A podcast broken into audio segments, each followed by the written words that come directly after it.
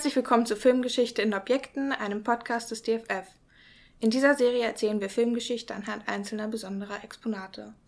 Mein Name ist Eva Becker und heute habe ich hier bei mir Katharina Joost, eine freie Mitarbeiterin aus der Museumspädagogik, die uns das Objekt, das in der Daueraufstellung des DFF steht, vorstellen wird. Hallo Katharina, was hast du uns denn heute mitgebracht?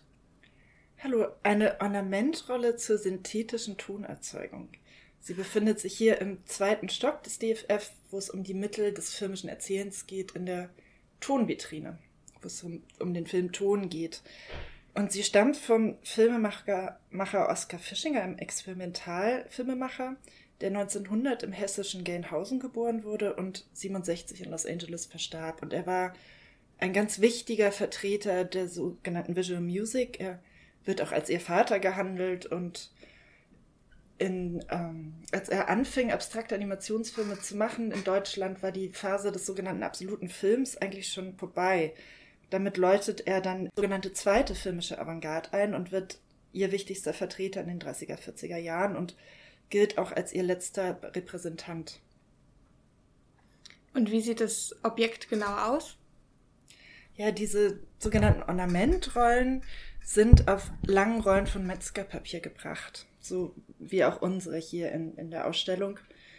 Und in der Vitrine sieht man, dass sie oben und unten auf Rollen gebracht ist. Das heißt, wir sehen nur einen Ausschnitt. Und damit erinnert die Präsentation an die länglichen Rollenpanoramen im ersten Stock, wo es um die optische Spielzeuge geht, also im ersten Stock des Filmmuseums.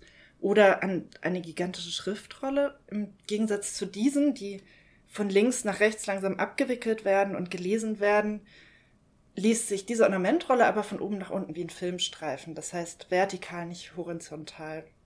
Wenn wir auf sie schauen, sehen wir ganz viele schwarze Zacken, die von, den, von der linken und rechten Bild, vom linken und rechten Bildrand Richtung Bildmitte gehen. Die werden länger und kürzer und dicker und dünner, also sie verändern sich und von der Bildmitte selbst gehen auch nochmal Zacken je nach rechts und links ab. Das klingt ja erstmal recht abstrakt. Was genau ist denn der Zweck des Objektes?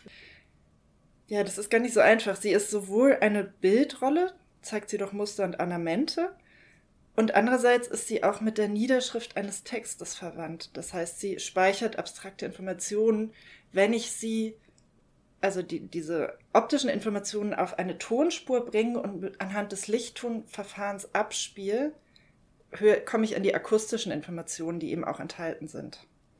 Und um das machen zu können, hat Fischinger das Bildfenster einer Kamera, also den, wo der Tonaufnahmebereich ist, auffallen lassen, um dann diese seine Zeichnungen, die auch in der Ornamentrolle beispielhaft gezeigt werden, auf den Tonbereich des Films direkt aufnehmen zu können.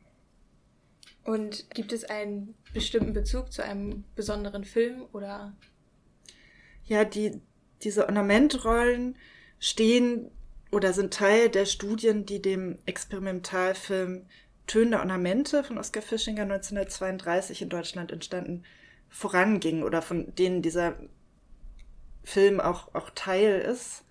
Es gibt da mehrere Versionen. Wir haben hier im Haus auch drei verschiedene Kopien, zwei in 16 mm, eine in 35 mm. Wenn wir uns den Film jetzt im Kino projizieren lassen, sehen wir eben auch Muster wie eben auf dieser Ornamentrolle auch, auch typisch genau diese Zacken. Und Fischinger hat Notizen im Bildfenster des Films hinterlassen. Also er, man hört diese, diese Töne, diese synthetischen Töne und gleichzeitig sieht man eben diese Muster und er benennt auch die Töne. Also da steht dann A, Fis, G und er spielt tatsächlich Tonleitern, also eine chromatische Tonleiter. Er spielt aber auch einfache Melodien und er spielt, und das ist besonders wichtig, Ornamente und, und Muster. Das heißt, die bestehen aus Kreisen, aus Rauten, aus Blättern und der Zuschauer, die Zuschauerin lernt natürlich beim Betrachten auch immer mehr so, so ein bisschen so ein System verstehen. Also, dass zum Beispiel die längeren Zacken tieferen Ton, geben und so weiter. Und dieser Film ist sowohl Notizbuch und, und Teil eben dieser, dieser Forschung und gleichzeitig ist er natürlich Präsentation. Wollen wir einmal in einen dieser synthetischen Töne kurz reinhören?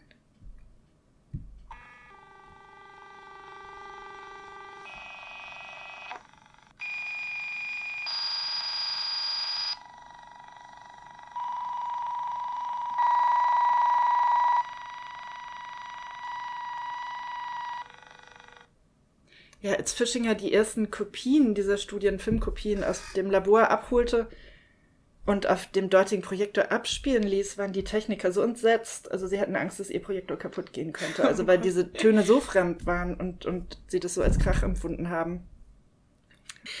Ähm, was lässt sich denn nochmal genauer über die Arbeitsweise oder das Ziel Fischingers mit, diesem, mit dieser Studie sagen? Also sein, sein Anspruch könnte nicht höher gewesen sein.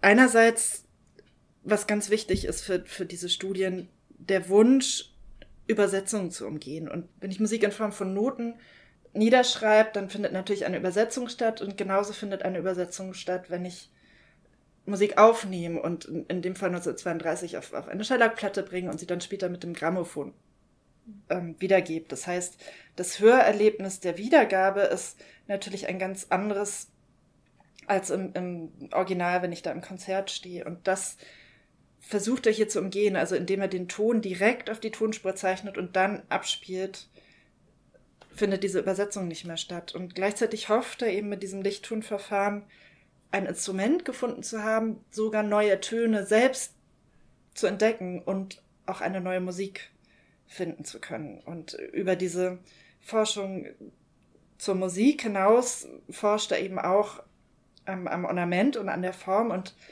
Fischinger ist Synästhet. Das heißt, er geht davon aus, dass in jedem Ding ein Klang enthalten ist. Und er hofft, für ihn ist Licht und Ton fast dasselbe, weil beides aus, aus länglichen Wellen bestehen. Und er hofft, mit diesem Lichttonverfahren den, den Ornamenten innewohnenden Klang abspielen zu können, also da eine Möglichkeit gefunden zu haben. Und die, er stellt sogar, das geht so weit, dass er die Hypothese aufstellt, dass eine Ornamente- und Formsprache in einer Kultur womöglich im Zusammenhang mit der, den musikalischen Vorlieben stehen könnten. Warum ist das Objekt dann so bedeutend für die Filmgeschichte im Ganzen? Ja, in der Vitrine, wo wir die Ornamentrolle präsentieren, sieht man auch zwei Fotografien. Die eine zeigt Fischinger vor vermutlich genau eben dieser Ornamentrolle und in der zweiten sieht man sein Team an unglaublich langen Tischen an diesen Ornamentrollen arbeiten, mit Kitteln, mit Stiften und Geodreiecken. Und diese Fotografien waren Teil seiner Presseerklärung zu diesen Studien, zu denen eben auch der, der Film Töne Ornamente gehört, 1932. Und diese Presseerklärungen hatten eine unglaubliche Reichweite. Also sie wurden hundertfach rezipiert bis nach Japan. Das heißt, das ist der Moment seiner Karriere, wo er die, die größte Aufmerksamkeit hatte. Und er hat in den späten 30er Jahren auch noch diese Theorien zur Musik, die im Zusammenhang mit diesen Studien stehen, mit ähm, John Cage und Edgar Varese besprochen und beide sagen, dass Fischinger sie inspiriert habe, in ihre Komposition sowohl Stille als auch Krach ähm, zu integrieren. Und das heißt, er hat über den, den Einfluss in der Filmgeschichte auch einen gewissen Einfluss auf die Musikgeschichte gehabt. Ja, dann noch eine letzte Frage. Gibt es eine besondere Verbindung zum Haus, beziehungsweise wie ist das Objekt ans Haus gekommen? Ja, die gibt's. Und zwar wurde 1979 ein Teilnachlass Oskar Fischingers erworben für das Filmmuseum, das zu entstehende Filmmuseum, denn es wurde erst 1984 eröffnet. Das heißt, es fand im Vorfeld statt mit dem Zweck ähm, der Aufbau einer Sammlung. Der offizielle Nachlass befindet sich in Los Angeles im Center for Visual Music. Es gab 93, 94 dann eine gro große Retrospektive Fischingers hier im Haus mit dem Namen Optische Poesie. Unter gleichnamigen Titel ist auch eine Publikation erschienen. Und Fischinger hat in Frankfurt gelebt. Also es gibt einen, einen großen Bezug zum Ort. Also er hat von 1916 bis 22 in Frankfurt gelebt, bevor er dann 22 nach München zog. Alles klar. Vielen, vielen Dank auf jeden Fall für das Gespräch und die, die interessanten Ausführungen. Gerne.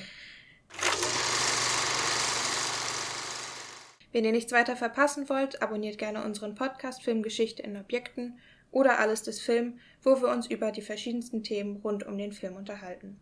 Aber nun erstmal vielen Dank fürs Zuhören.